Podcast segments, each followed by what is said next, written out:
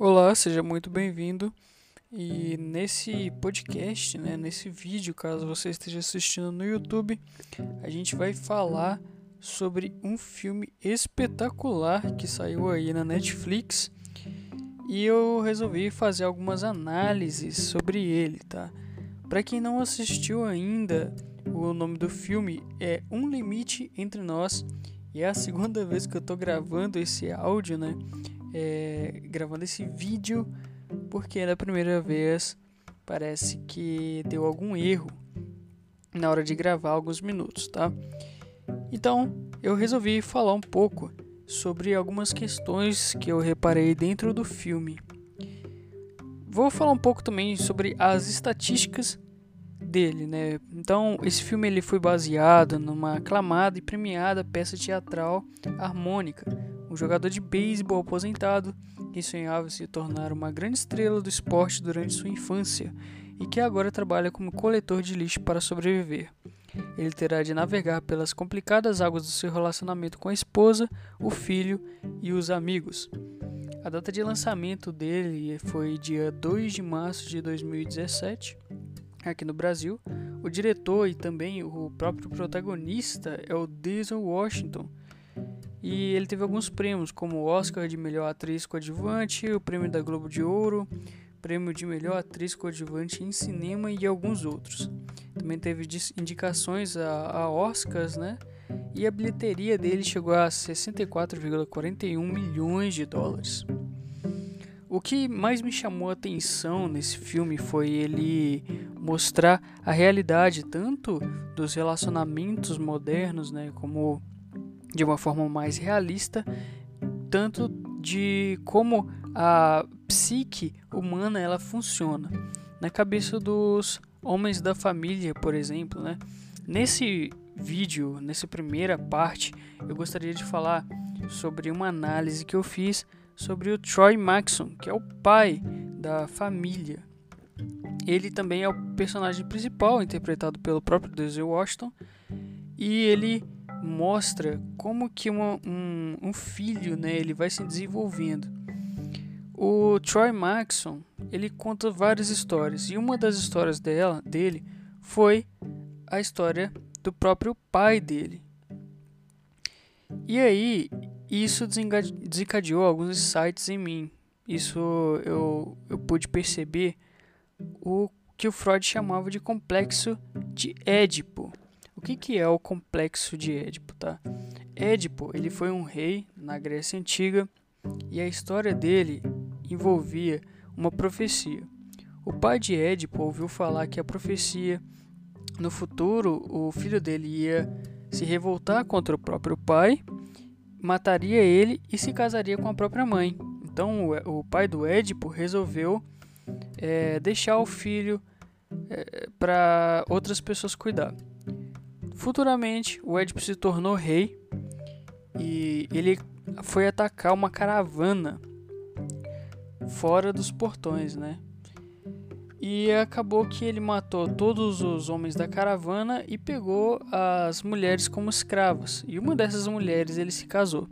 No final das contas, o Édipo ficou sabendo que o pai verdadeiro dele estava naquela caravana e que ele havia se casado com a própria mãe. Então a profecia veio a se cumprir. O Freud ele pegou essa, essa, esse mito, essa história, para falar sobre as suas teorias de sexualidade infantil. No caso, Freud ele explicou que o seguinte: a criança, o primeiro objeto de desejo da criança seria a mãe.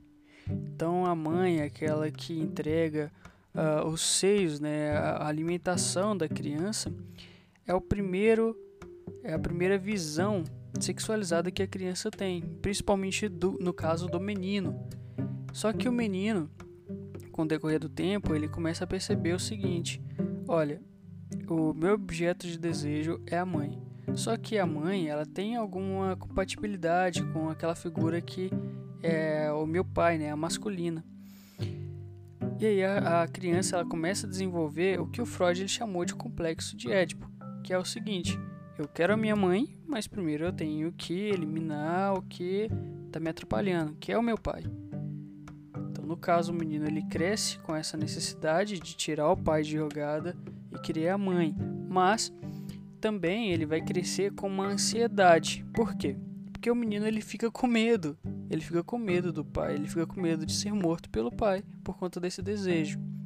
E aí, entre outras coisas, como por exemplo, é, a ansiedade da castração, né? Ele, o menino ele fica com medo da castração do pai.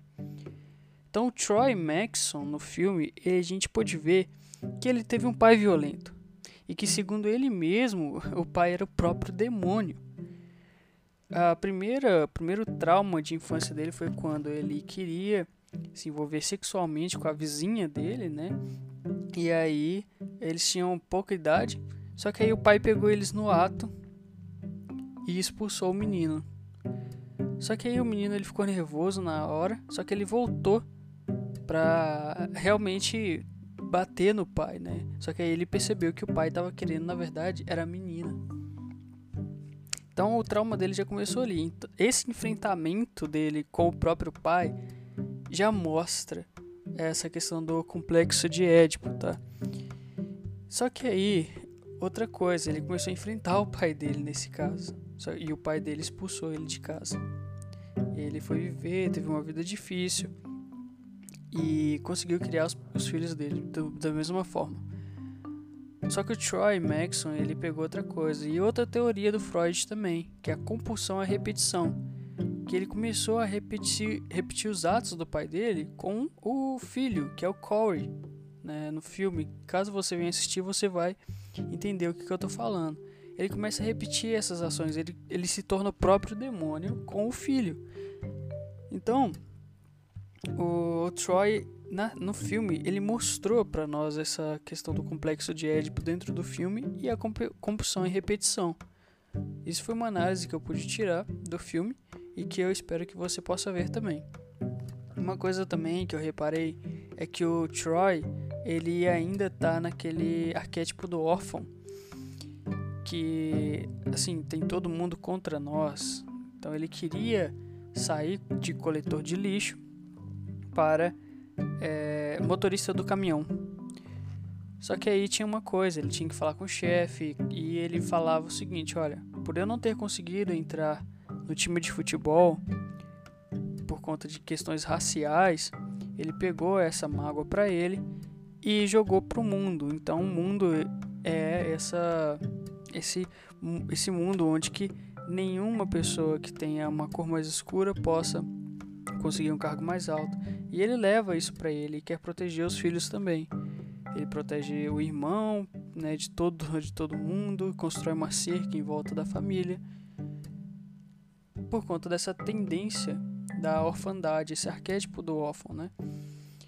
Ele acha que o mundo ele é cruel por conta das coisas que aconteceu com ele no passado. E o filme ele realmente mostra isso, como como que a o racismo ele é impregnado na sociedade, impregnado nas questões né, em sociedade. Então é isso. Esse foi o primeiro vídeo que eu queria trazer essa análise né, do complexo de Édipo, de Édipo e a compulsão à repetição. Espero que tenha gostado e acompanhe os próximos podcasts e o próximo vídeo.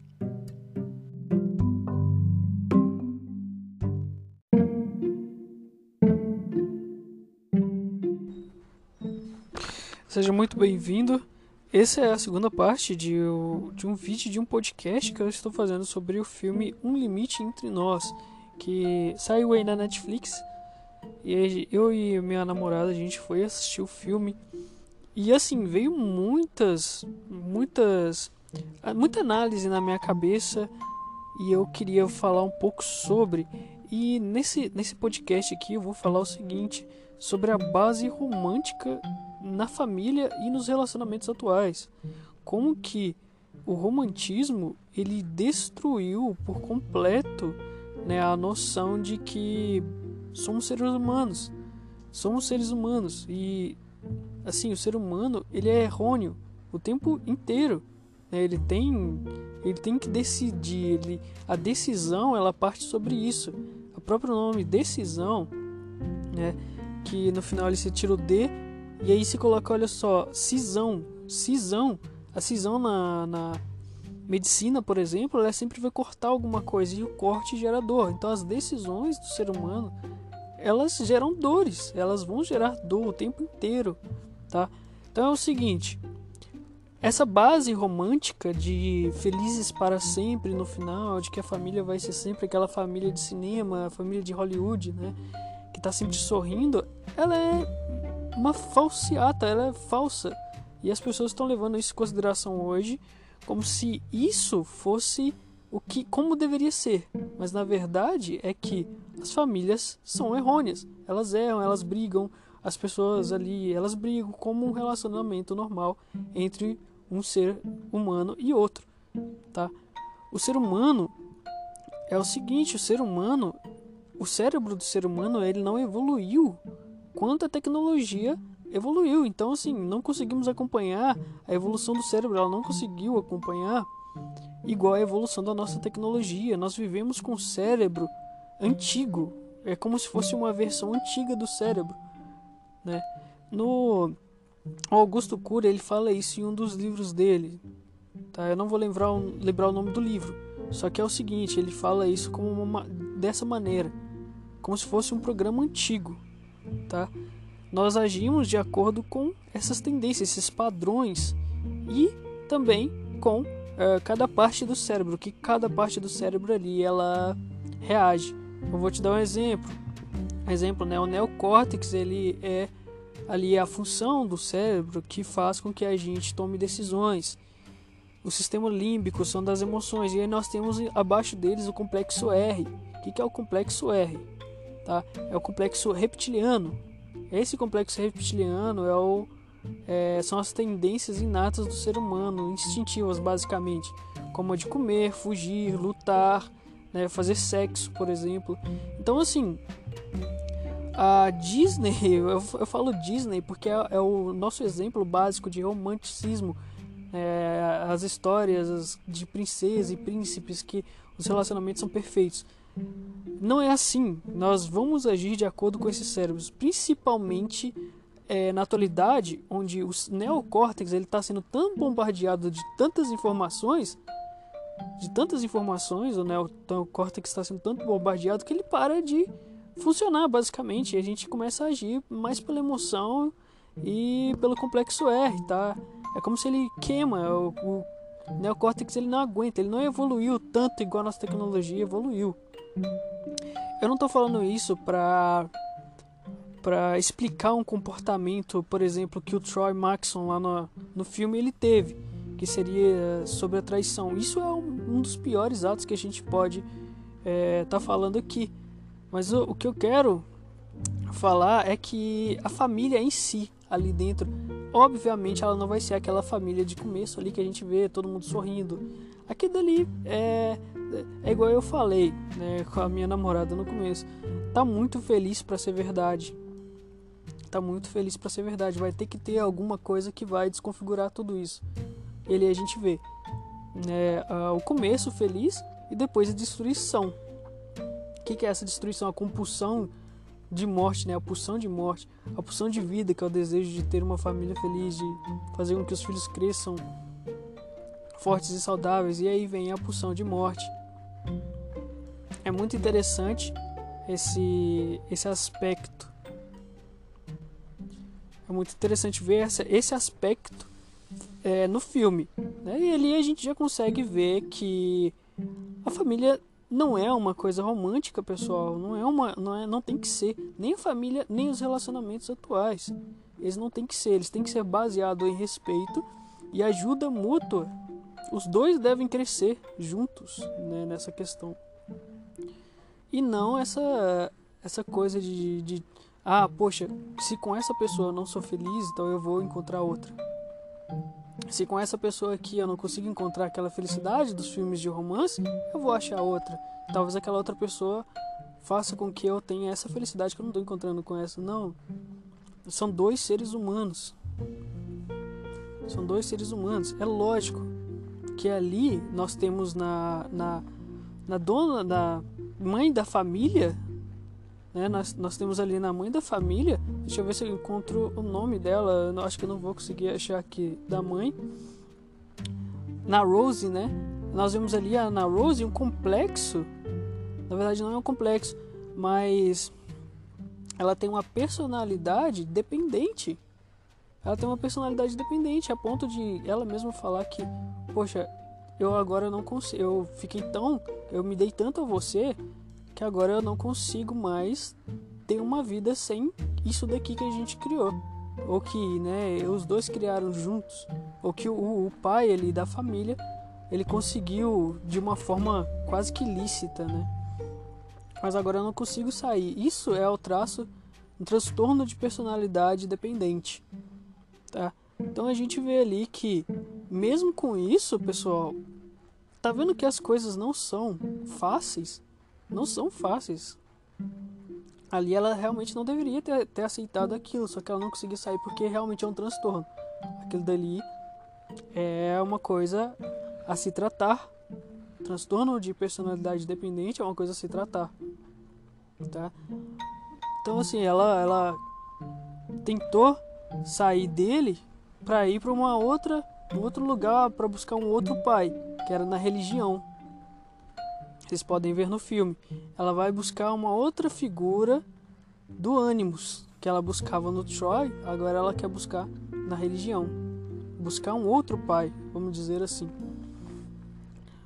Uh, mas é isso, então eu queria só falar sobre essa visão romântica dos relacionamentos que esse filme ele mostra por completo. Olha, é assim que é a vida real, é assim que os seres humanos se comportam. Veja o primeiro vídeo que eu falei sobre o Troy e o complexo de Édipo implantado nele. Você vai entender melhor. Então é isso, muito obrigado e até o próximo vídeo.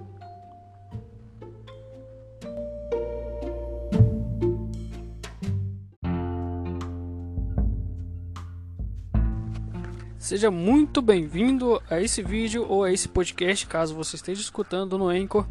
E esse é o terceiro vídeo de uma série de vídeos que a gente está falando sobre o filme Um Limite Entre Nós, dirigido por Daisy Washington, que saiu ali na Netflix. E eu fui assistir e tive muitas análises sobre esse filme. E hoje eu quero falar sobre os rituais de passagem e cerimônias de iniciação da vida adulta. Nós vemos ali, por exemplo, que o personagem principal, né, o Troy Maxon, ele teve a sua sexualidade, seu primeiro ato sexual ali, interrompido pelo seu próprio pai. Deve ter sido um trauma gigante. E também o Troy, ele não conseguiu passar no time de futebol. Então, eu queria falar o seguinte: o que, que são esses rituais de passagem ou cerimônias de iniciação?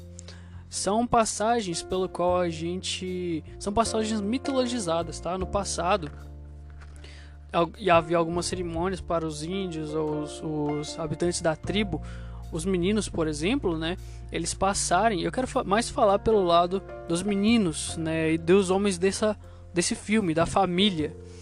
Vocês vão dar uma olhada para ver como, por que, que eu estou falando isso, tá? Então, a gente sabe que no passado alguns homens da tribo eles tinham que passar por uma cerimônia de iniciação para a vida adulta ou se tornarem homens é, como caçarem né, alguns animais de grande porte, algumas tribos elas também tinham caça de cabeças de outras pessoas de outras tribos ou até circo, circuncisão né do, da própria genitália. Alguns também eles faziam tipo um ritual de morte e aí eles renasciam com um totem animal que seria tipo um novo patrono a gente vai ver isso mais para frente. Então o Troy Maxon, né, hoje na nossa sociedade atual, ainda assim esses ritos de passagem eles são totalmente ativos. Vou dar um exemplo. Um rito de passagem na atualidade para se tornar um adulto, o jovem ele tem que se ingressar em uma universidade ou o jovem ele tem que tirar uma carteira de carro, só assim ele pode se tornar um adulto efetivo, tá? Isso é o que a sociedade impõe, é como se fosse um ritual de passagem mesmo para a vida adulta, sair daquela inocência e vir por um lado né, de criar uma nova persona, tá bom? Então o Troy Maxon ele teve ali a sua sexualidade interrompida, que seria seu primeiro ato de iniciação né, na vida adulta, e também ele não conseguiu entrar no time de futebol, que também é uma outra iniciação para os jovens. E a gente vê o filho do próprio Troy que quer entrar no tipo de futebol, mostrar que ele é adulto, que ele pode, que ele, ele quer se disputar com outros homens também, né? Para mostrar que ele realmente é adulto. Mas o pai não deixa. O pai não deixa por uma questão assim de proteção do filho talvez né porque o pai ele não conseguiu então o pai ele ele trouxe essa questão de proteção poxa é, eles vão não vão deixar você entrar só os brancos podem entrar. Então assim é o medo realmente que o racismo traz para as próprias pessoas que sofrem nesse caso ele trouxe para o pai esse trauma de não deixar o filho também se iniciar. Então a gente pode ver no próprio filme que o filho ele vai buscar outra coisa para se iniciar, que é entrar no exército, que é um grande é um grande rito de inicialização também dos, dos jovens da nossa atualidade, que é entrar no exército e sair de lá como um homem, né, vamos dizer assim. E aí eu queria chamar a atenção também para o irmão do Troy, porque ele encontrou na arte uma forma de se libertar das prisões. Desculpa, ele é o, o irmão do Corey, né? Ele também é filho do Troy, só que de outra família. Ele encontrou na arte, né, na música, uma forma de se libertar. Porque ele ali ele tá fazendo o que ele quer, né? A essência dele, a bem-aventurança dele. E o Gabriel, que é o irmão do Troy, agora sim, ele foi para a guerra, ele foi iniciar sua seu ritual de passagem também no exército, mas acabou sofrendo um acidente.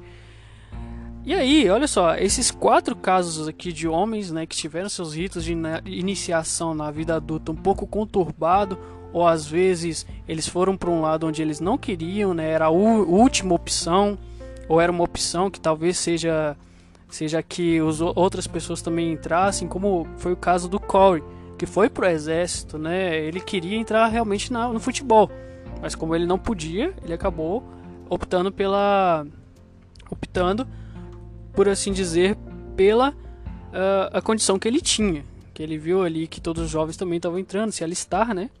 E ele também quis. Acabou que ele voltou como soldado. Eu acredito que ele foi para a Marinha, se me lembro bem. E aí eu queria trazer aqui para vocês uh, uma frase do Joseph Campbell no Poder do Mito. Ele diz o seguinte: Os rituais das primitivas cerimônias de iniciação têm sempre uma base mitológica e se relacionam à eliminação do ego infantil, quando vem à tona o adulto, seja menino ou menina. A coisa é mais dura para o menino, já que para a menina a passagem se dá naturalmente. Continuando aqui, a passagem se dá naturalmente para as meninas, que seria o caso da menstruação, né, pessoal? Ela se torna melhor, quer tenham essa intenção, quer não tenham mas o menino precisa ter essa intenção e se tornar um homem. Com a primeira menstruação, a menina já é mulher. O passo seguinte, ela sabe, é ficar grávida e ser mãe. O menino, primeiro, tem que se separar da própria mãe, encontrar energia em si mesmo e depois seguir em frente. É disso que, que se trata o mito do jovem. Vá à busca do seu pai, na Odisseia, por exemplo. Telêmaco vive com a mãe. Quando completa 20 anos, Atena chega até ele e diz: Vá em busca do seu pai. Esse é o tema em todas as histórias. Às vezes é um pai místico, mas às vezes, como na Odisseia, é o pai físico. Então, como o Joseph Campbell fala aqui, é sempre essa questão da busca pelo pai, né? Então, o Corey, por exemplo, que é o menino, que é o filho do Troy, ele estava buscando um outro pai, que ali ele encontrou um pai no exército, vamos dizer assim, na, na questão do exército, que é o tio Sam, né, que eles chamam lá. Eu, eu acredito que seja isso, me corrijam nos comentários se não for. E o Lions, ele encontrou na música. Ele encontrou o pai místico na música, na arte, né? Só que o Troy, como ele teve essa sexualidade interrompida, ele acabou acatando algumas neuroses, né, e trouxe isso para a vida dele. A gente pode ver que no começo ele é, tudo, ele é feliz, conta as histórias dele, mas depois ele vai piorando porque o filho dele vai crescendo e vai tendo aquele a questão do complexo de Édipo, como a gente viu no primeiro uh, vídeo da série, no primeiro podcast, tá? Então era isso que eu queria falar, eu queria mostrar no filme como que, ele, que o filme mostra esses rituais de passagem e cerimônias de iniciação da vida adulta. Muito obrigado e até um próximo vídeo.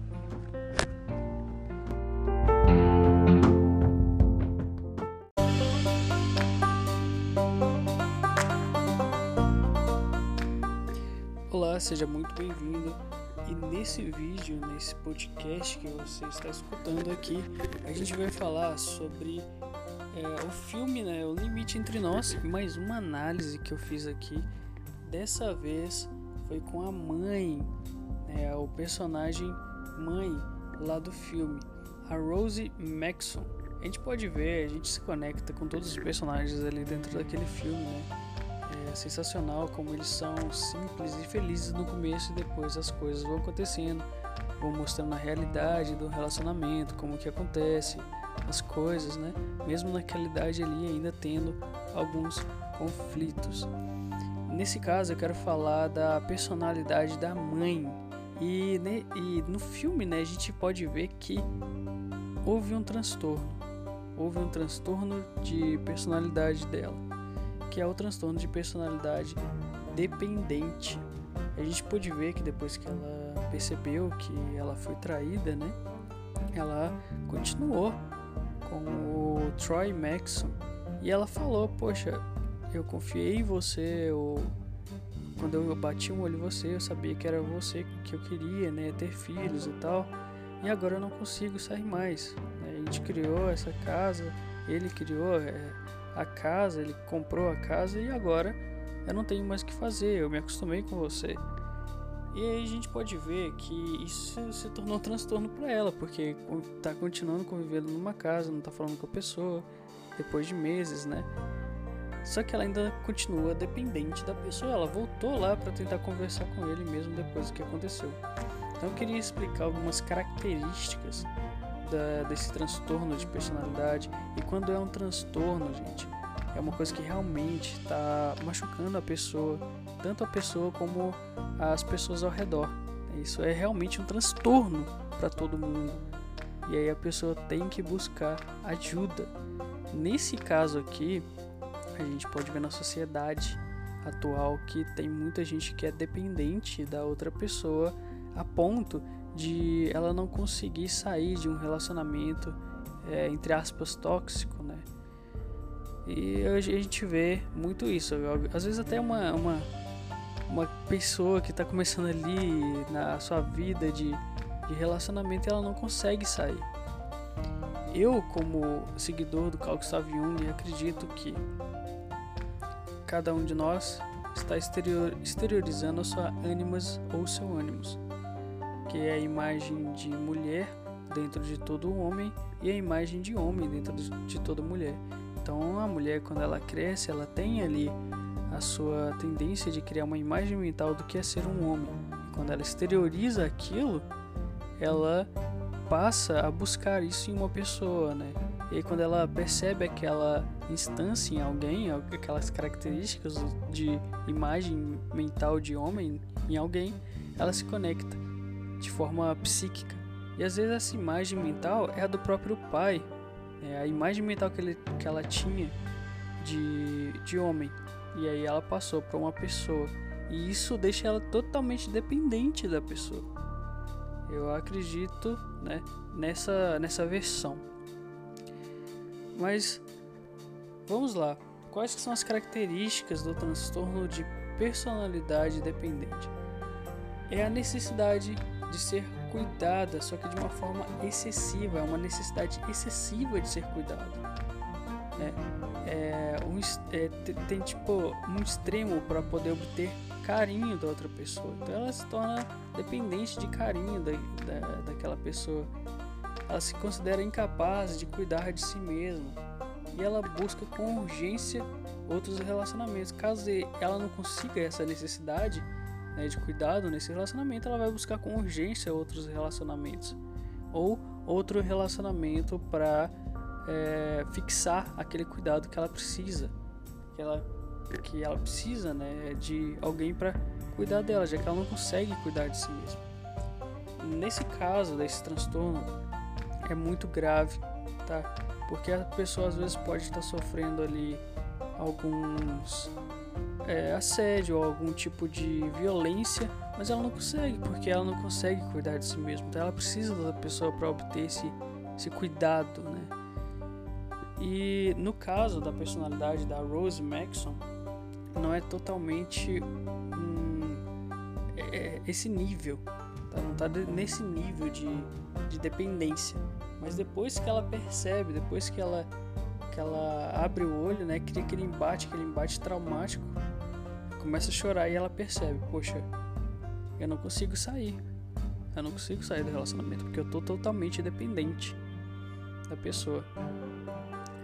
Então é isso, tá? Eu queria só mostrar esse aspecto e também, caso você esteja eh, sofrendo com esse transtorno, busque ajuda né, de algum psiquiatra, algum psicólogo, alguma alguma terapia, tá, pessoal? É bom cuidar do nosso estado emocional, é bom cuidar da nossa psique. E é isso. Eu queria só mostrar essa análise do filme que eu tirei, O Limite Entre Nós. Dessa vez foi a mãe, a Rosie Maxwell. No próximo podcast eu quero falar sobre o alcoolismo. O pai tinha muito, né? O Troy Maxwell tem muito essa questão alcoólica. Eu queria mostrar algumas coisas, como a, a o neuro a neuroanálise ela pode ver o que acontece com a pessoa que tem alcoolismo e o que acontece com ela dentro da família.